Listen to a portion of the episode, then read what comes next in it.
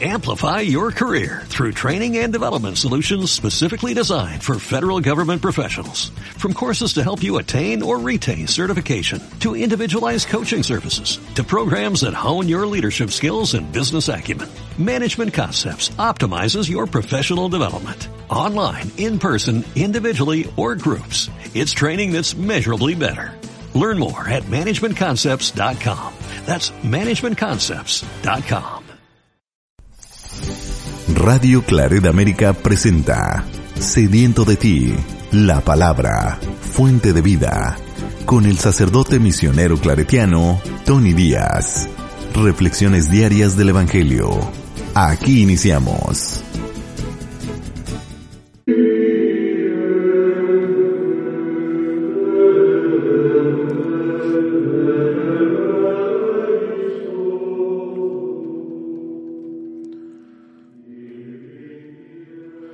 Bienvenidos hermanos a nuestras reflexiones bíblicas de las lecturas del día. Hoy es miércoles de la tercera semana de Cuaresma.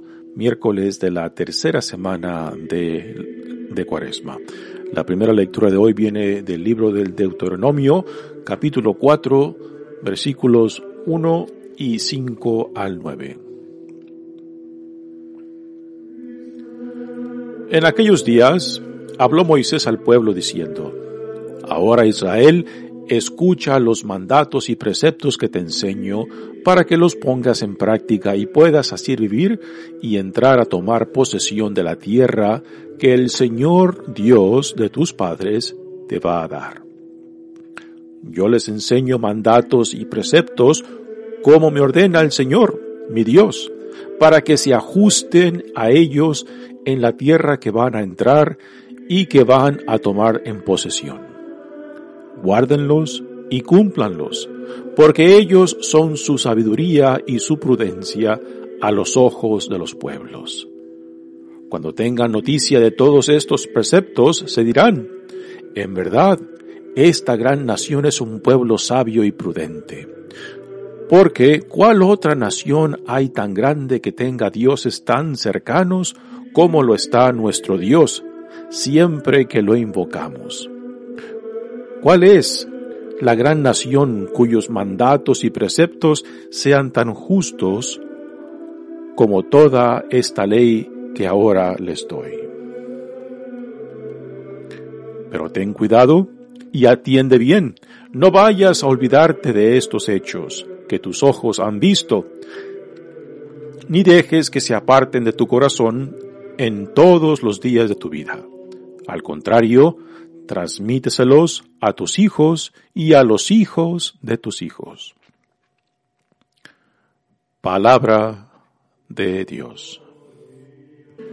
El salmo responsorial es el salmo 147 y el responsorio es Glorifica al Señor Jerusalén.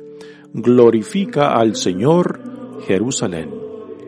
Glorifica al Señor Jerusalén a Dios ríndele honores Israel. Él refuerza el cerrojo de tus puertas y bendice a tus hijos en tu casa. Él mantiene la paz en tus fronteras. Con su trigo mejor sacía tu hambre. Él envía a la tierra su mensaje y su palabra corre velozmente le muestra a Jacob su pensamiento, sus normas y designios a Israel. No ha hecho nada igual con ningún pueblo, ni le ha confiado a otros sus proyectos. Glorifica al Señor Jerusalén. El Evangelio de hoy viene de Mateos capítulo 5 versículos 17 al 19.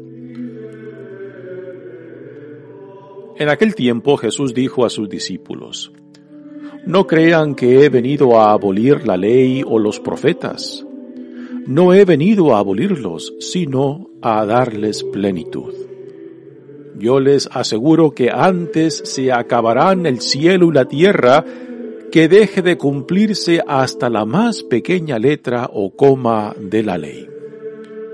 Por lo tanto, el que quebrante uno de estos preceptos menores y enseñe eso a los hombres, será el menor en el reino de los cielos. Pero el que los cumpla y los enseñe, será grande en el reino de los cielos. Palabra del Señor. Muy bien, damos comienzo a nuestra reflexión de las lecturas de hoy. Y hoy, miércoles de la tercera semana de Cuaresma, entramos a un tema muy importante de esta gran temporada de la Cuaresma que nos prepara para celebrar la gran Pascua. La Pascua en la cual está centrada nuestra fe en Jesucristo. Ahora, esta gran Pascua cristiana tiene sus raíces en la gran Pascua judía, que celebra el éxodo del pueblo de Israel que se encontraba en esclavitud en Egipto y cómo Dios con un brazo fuerte y con portentos impresionantes pues libera a su pueblo de la esclavitud y por 40 años eh, navegan en el desierto hasta llegar a la tierra prometida donde la primera lectura de hoy eh, empieza.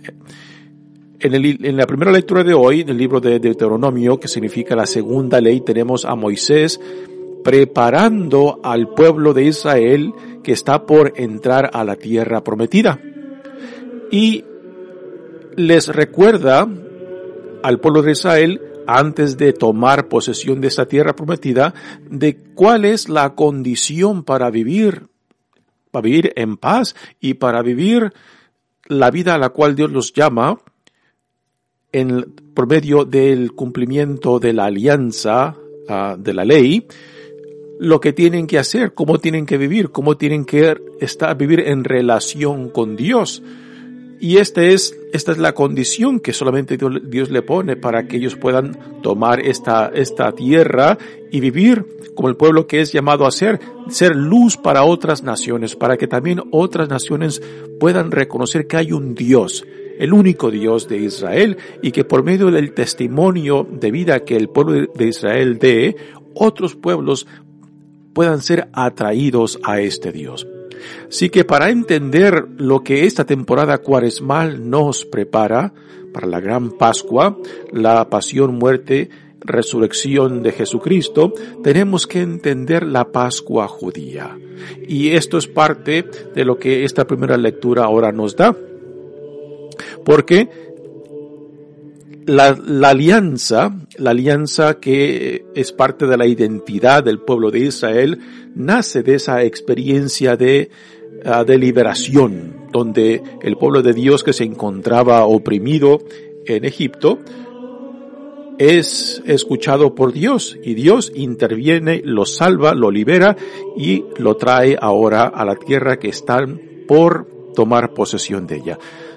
Moisés no será quien guíe al pueblo de Israel a la, tierra prometida. Moisés morirá justo antes en tierra moabita, antes de entrar a la tierra prometida. Esta responsabilidad caerá sobre Josué, el asistente de Moisés, quien será el líder quien cruzará en el Jordán para entrar a esta tierra que ya Dios les ha prometido. Así que en esta primera lectura tenemos a Moisés preparando al pueblo de Israel para tomar posesión. ¿Y por qué esta preparación?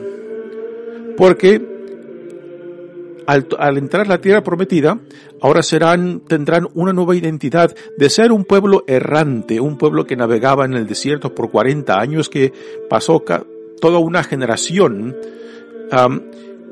ahora a ser un pueblo ya establecido, a un pueblo que echará raíces en esta tierra. ¿Y cómo será este pueblo? ¿Cómo vivirá este pueblo? ¿Cómo rendirá su fidelidad a, este Dios que los ha liberado? ¿Y cómo serán los líderes, los líderes de Israel ya ahora en, esa tierra ya establecidos? Pues son, son preguntas que eh, Moisés le, les pone para que por medio de esta identificación con la historia del pueblo, de Israel, particularmente partiendo desde el Éxodo, esta generación que está por entrar a la tierra prometida pueda hacer suya esa historia, ¿Por qué digo esto de hacer suya? Porque la generación que está por entrar a la tierra prometida no es la generación que Moisés liberó de Egipto. Recordemos que el pueblo de Israel pasa 40 años en el desierto y en, estos 40 años la generación que fue liberada por Dios por medio de Moisés de la, de la esclavitud en Egipto ya ha muerto. Así que la generación que está por entrar a la tierra prometida es otra, es la, es la generación que le sigue.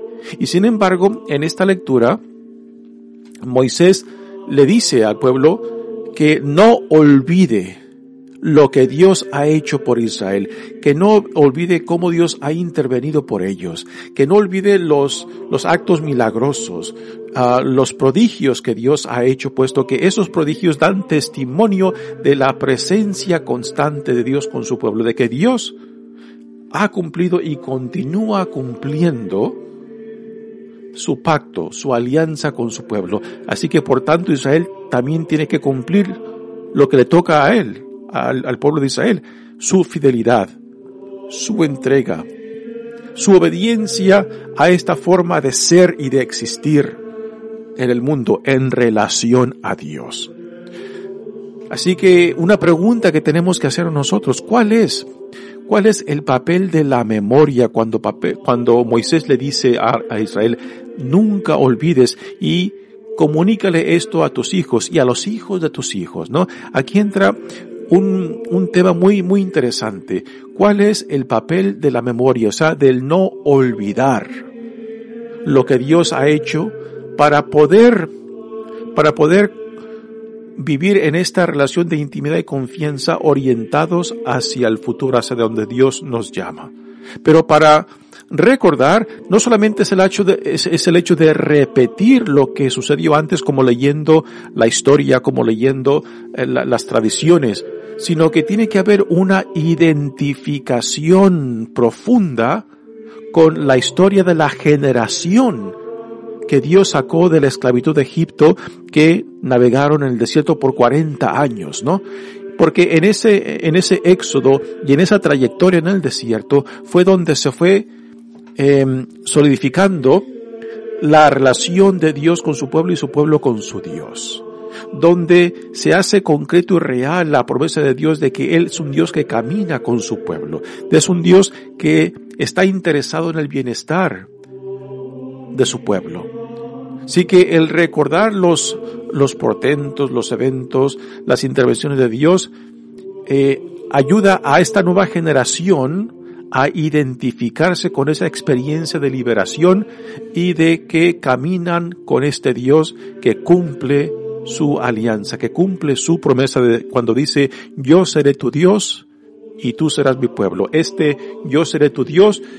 En esos 40 años que navegaron por el desierto, Dios constantemente se hacía presente en ellos, con ellos.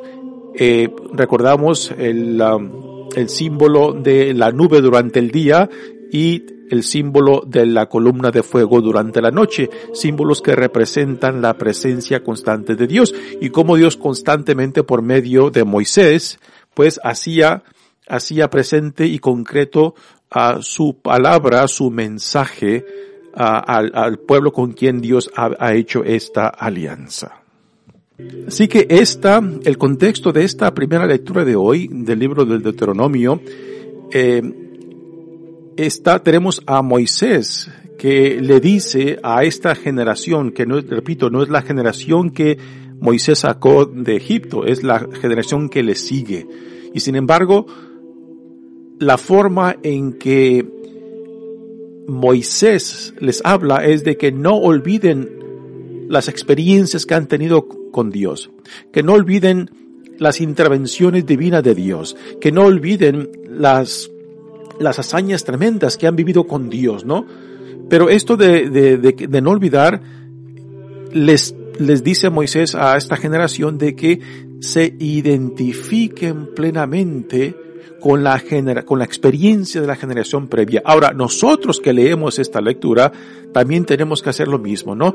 Tenemos que identificarnos con la experiencia de liberación que Dios llevó a cabo con su pueblo que se encontraba en el cautiverio en Egipto. La experiencia de navegar por 40 años en el desierto, ¿no? Entonces nosotros, nuestra generación, hoy en día también tenemos que identificarnos. ¿Y cómo uno se identifica con estas generaciones de hace más miles y miles de años?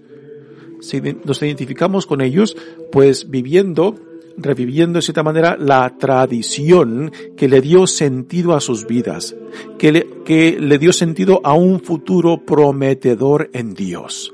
Por eso la gran necesidad de vivir una tradición viva en el cual recordemos los portentos, las intervenciones, los milagros que Dios ha hecho con su pueblo y por su pueblo. Porque eso es este ir hacia el pasado, eh, tocar la raíz de dónde nace nuestra identidad. ¿Para qué? Para poder orientarnos hacia el futuro. Para poder orientarnos hacia el futuro tenemos que conocer de dónde venimos. ¿Quiénes somos?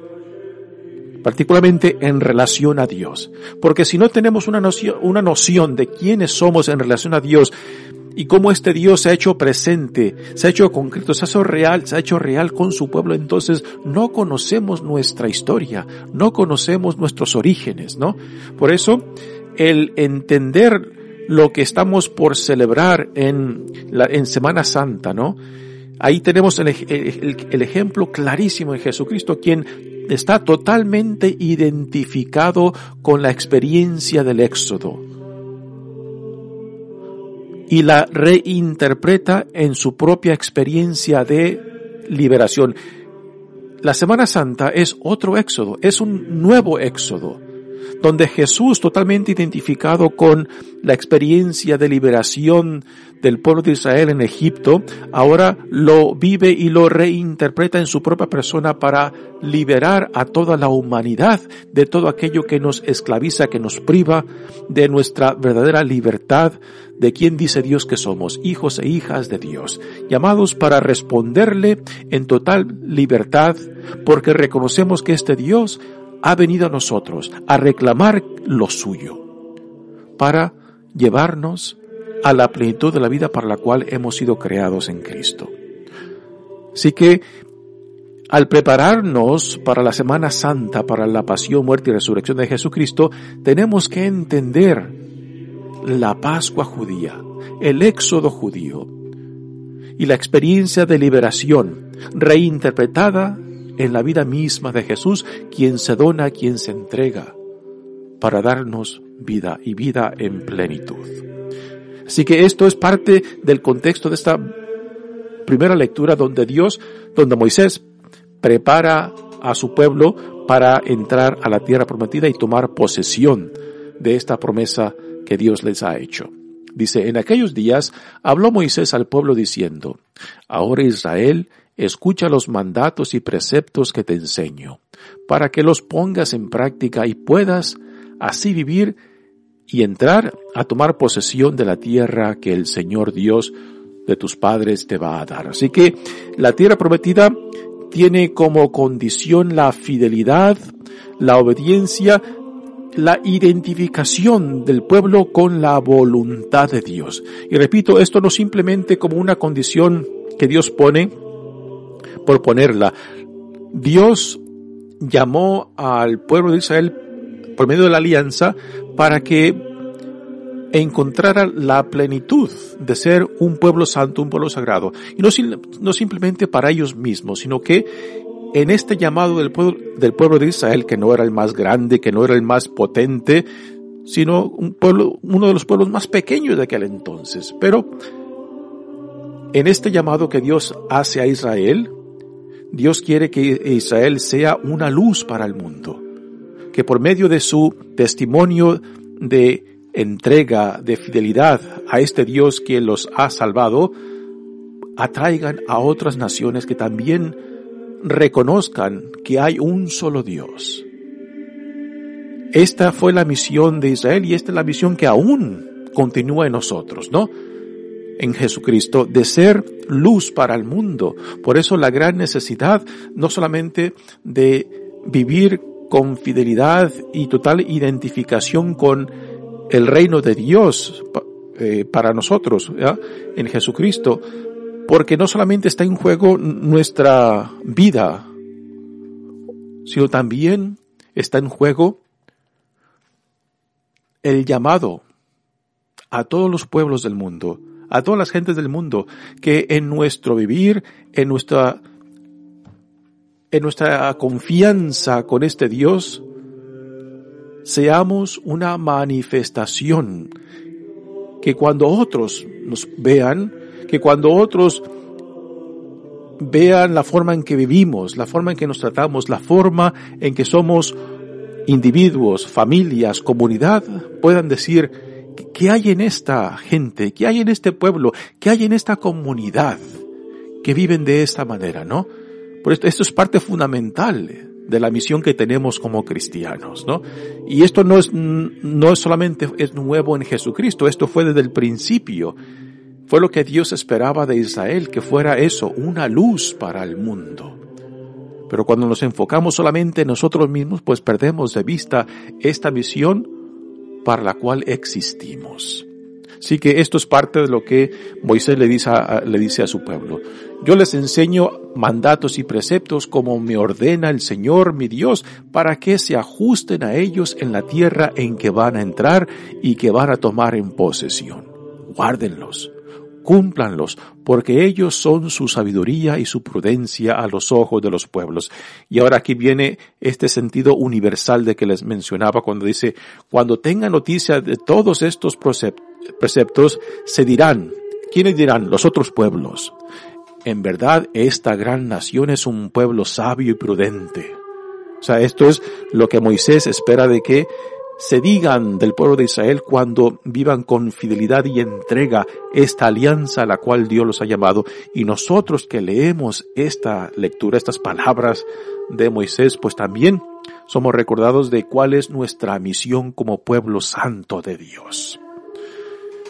Sé porque cuál otra nación hay tan grande que tengan dioses tan cercanos como lo está nuestro Dios siempre que lo invocamos. Y esta fue la, la, experiencia del pueblo de Israel navegando en el desierto por 40 años, la cercanía de su Dios, que caminaba junto con ellos, no solamente simbólicamente en la columna de fuego por la noche y en la columna de nubes por el día, sino también en la presencia constante de Moisés, que era el portavoz de Dios para su pueblo. Y finalmente dice Moisés en esta lectura, pero ten cuidado y atiende, no vayas a olvidarte, aquí entra el concepto de la memoria, ¿no? De que tenemos que vivir en nuestra, en cada generación tiene que vivir en su carne propia, en su propio tiempo, la experiencia del éxodo. Para nosotros cristianos tenemos que vivir también la experiencia de la Semana Santa, que es una nueva vivencia del éxodo en Jesucristo y que cuando, cada vez que celebramos eh, la Semana Santa, cada vez que celebramos el, la misa el domingo, que es una mini Semana Santa, ¿no? Pues nos estamos disponiendo para revivir, revivir esa experiencia de liberación, esa experiencia de renacer, muerte y resurrección, ¿Para qué? Para poder orientarnos hacia donde Dios nos llama, o sea, orientarnos hacia el futuro. Tener que ir hacia el pasado, las raíces, las tradiciones, los eventos fundamentales que dan sentido a esta fe. ¿Para qué? Para proyectarnos hacia el futuro en las, en las circunstancias y momentos que estamos viviendo.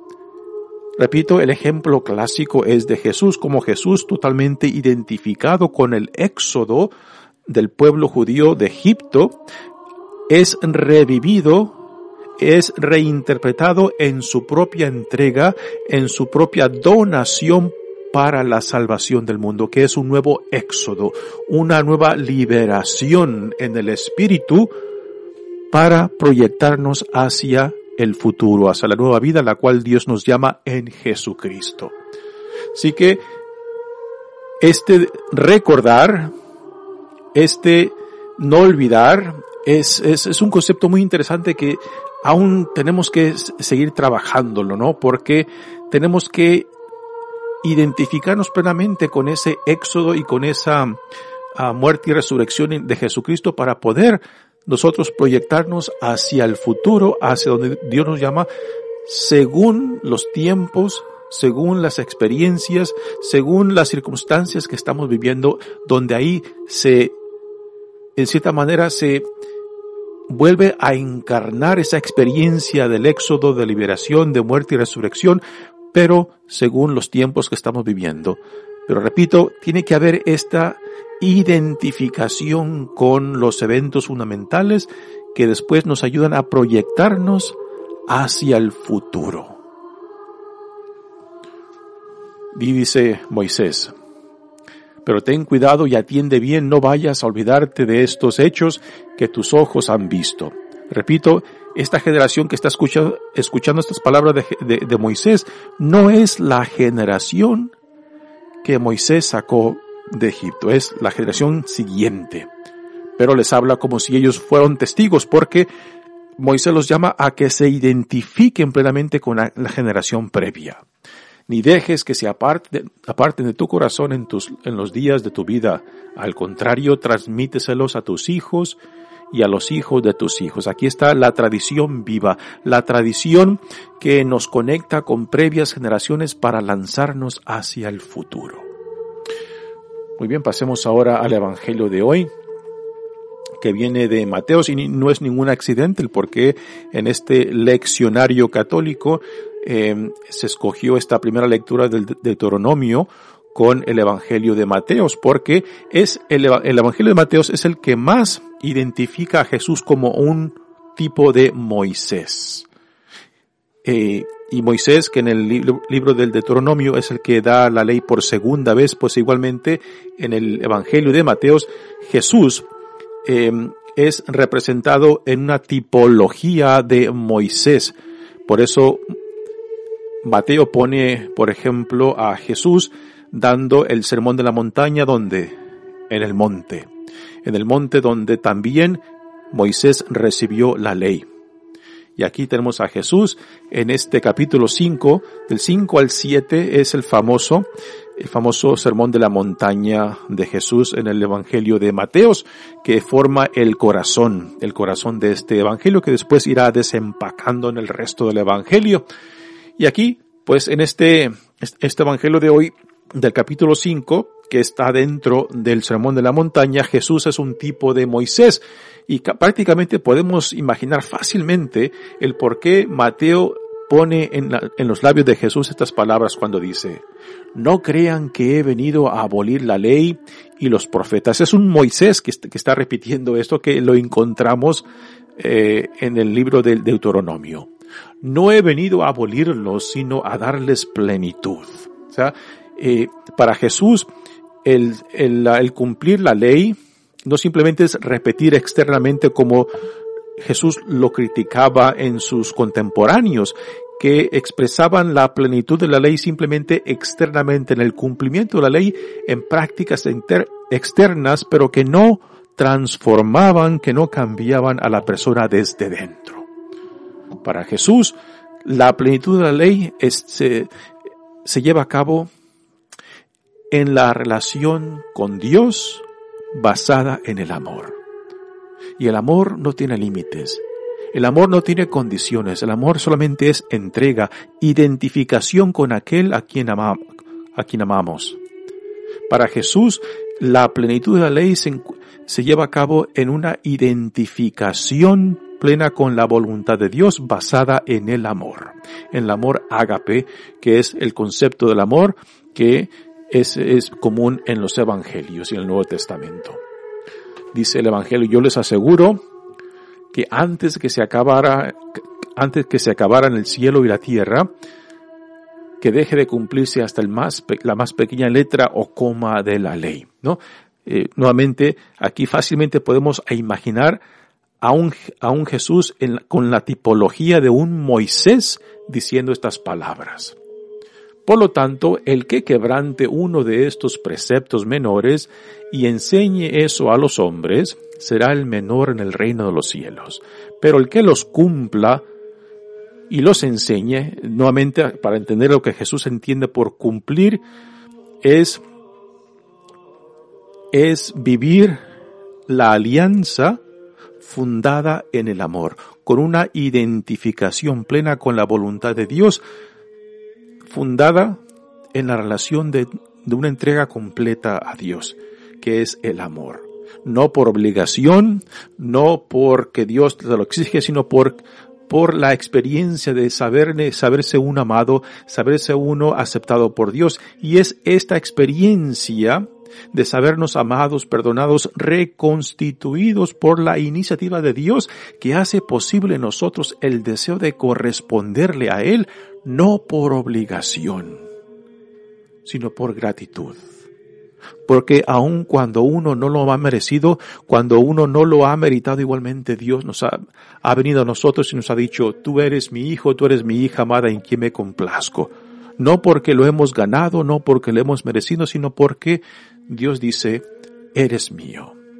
Y deseo que todo cuanto yo he creado llegue a la plenitud de la vida para la cual ha sido creado. Y esto es lo que Dios nos dice en Jesucristo.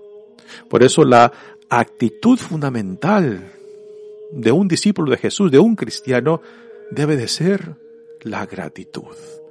Porque a pesar de nosotros, a pesar de nuestras bajezas, nuestros pecados, nuestras ofensas, nuestras rebeldías, nuestras desobediencias, Dios ha venido a nosotros y nos ha dicho, son míos, son mis hijos y mis hijas, y por tanto no puedo permitir que mis hijos, mis hijas, lo que yo he creado, se pierdan.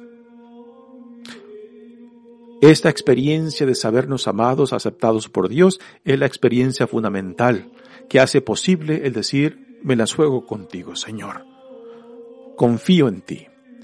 Y es lo que hace posible el corresponderle con amor. No por obligación, sino por amor cuando uno reconoce de que a pesar de uno mismo, nos encontramos amados, perdonados, sanados, reconstituidos. ¿Para qué?